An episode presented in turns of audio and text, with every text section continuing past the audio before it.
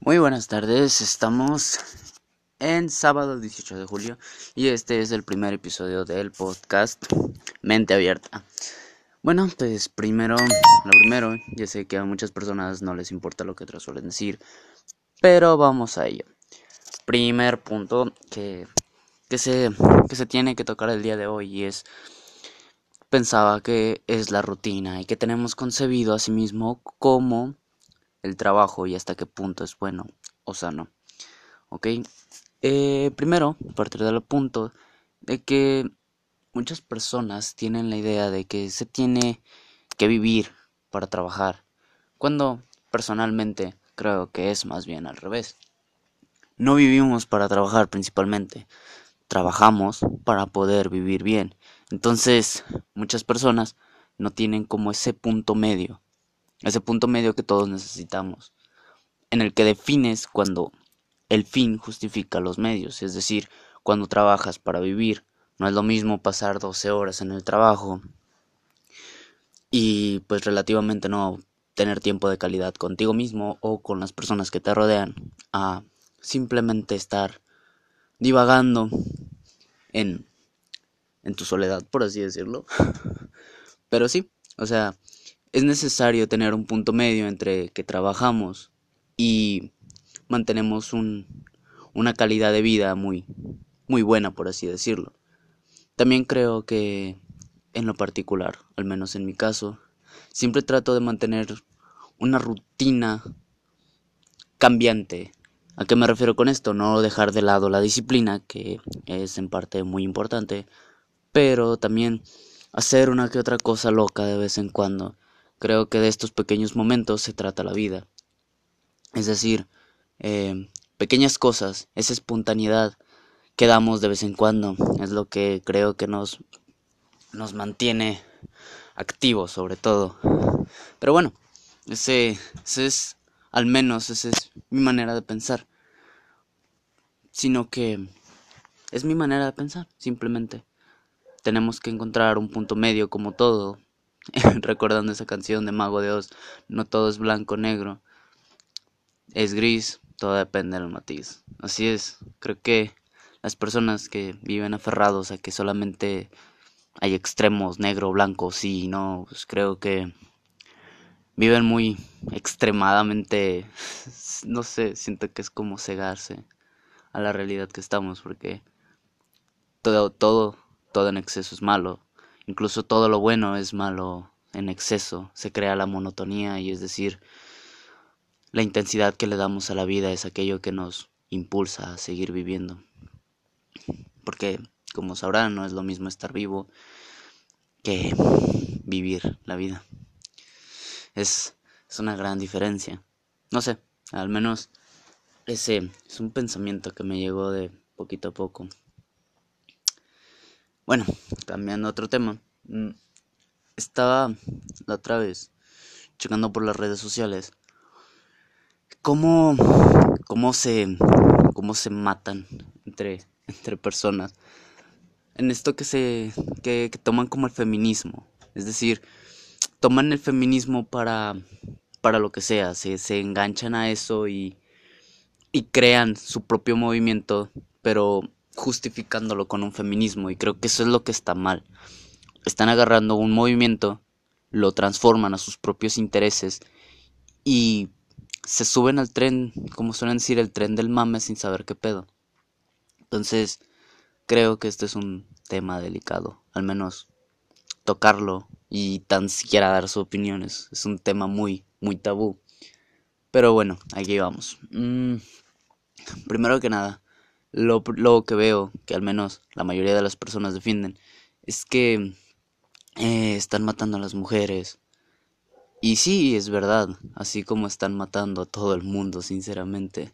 En, este, en esta época actual, ¿a quién no matan? Cualquier motivo es bueno, y más con la delincuencia organizada. al menos aquí en México, donde se está grabando esto.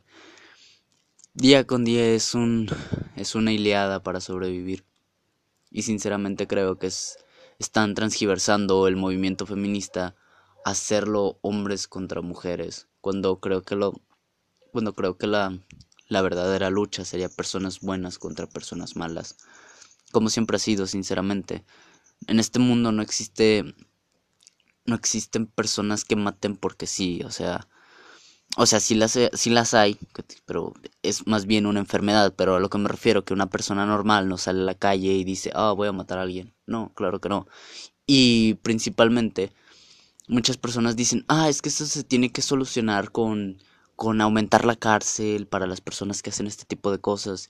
Y tal vez sí, ayude un poco el problema, pero no lo va a solucionar de raíz. ¿A qué me refiero con esto? Al menos en sociología, lo poquito que presta atención a la clase, no se crean. Em, al menos en sociología se tiene que encontrar, ante un problema social, se tiene que encontrar el, el la raíz de este problema. ¿A qué me refiero con esto? A que tienes que indagar más allá de lo que se ve a simple vista. Es decir, ¿cómo solucionarías? ¿Cómo solucionarías este problema? Es, es fácil. Bueno, es fácil decirlo en palabras. En acciones es cuando se complica demasiado. Y este problema de los feminicidios y en sí del racismo, todos los males sociales que existen se solucionan con educación. A esto me refiero. Si quieres tener una población más adecuada para este tipo de cosas, ocupas principalmente educación. Pero no una educación, no sé, una, una educación como la de México, al menos en su mayoría, no creo que sea lo suficiente. Sino que antes de tomar como solución la educación se tiene que corroborar que la educación que se esté dando sea buena. Estaba volando por ahí una frase con respecto a esto y es la de, muchos la conocerán, no voy a decir quién es, pero muchos de ustedes la van a reconocer, de qué sirve dar educación a los pobres si les das una pobre educación y yo siento que es algo muy cierto, o sea, les dar información a medias, información falsa es casi peor que no que no decir nada. El mal mayormente es peor. Eso sí es cierto, que es peor dar información falsa que no dar información. Y, y sí, claro que sí. Pero dejando este tema de lado, dejando ese, ese pensamiento de lado, sí sigo, sigo insistiendo en que la, la solución a la mayoría de los problemas que tenemos actualmente en la sociedad se podría solucionar perfectamente con educación claramente no se va a solucionar de un momento a otro, ya que algo que tiene esto, este problema es que no se va a solucionar en un día o dos. Principalmente solamente vamos a ver resultados con 20 años, 10 años, en que, en que todas estas generaciones empiecen a cambiar, empiecen a cambiar a partir de unas buenas bases. Y claro, como medida extra antes de que esto llegue, porque va a tardar en llegar, pues no vería el por qué no aumentar la cárcel para este tipo de crímenes, ya que sin duda son muy perjudiciales para, la, para las personas. Pero pues claro, este es mi punto de vista, no soy un experto. Y tan solo soy una persona que está viendo desde la ventana y, no sé, opina un poco al respecto.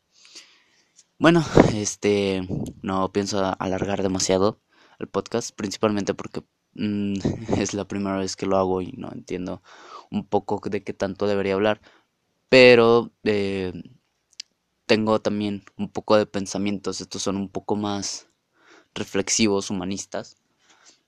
Y no sé, eh, si hay alguien que escuche esto, no, no pretendo que sea obligación, pero eh, favor de decirme qué opinan en un futuro pues leer esos pequeños pensamientos que tengo. Tengo muchos, tengo muchas cosas de las que hablar, pero claro, este es un pequeño podcast, una prueba de ver cómo, cómo sale esto. En fin, eh, esto es todo por hoy. Nos despedimos. Algo corto, pero siento que al menos me fue una buena introducción. Luego eh, tocaremos estos temas más a fondo si es que se, lo, se permite. Hasta luego.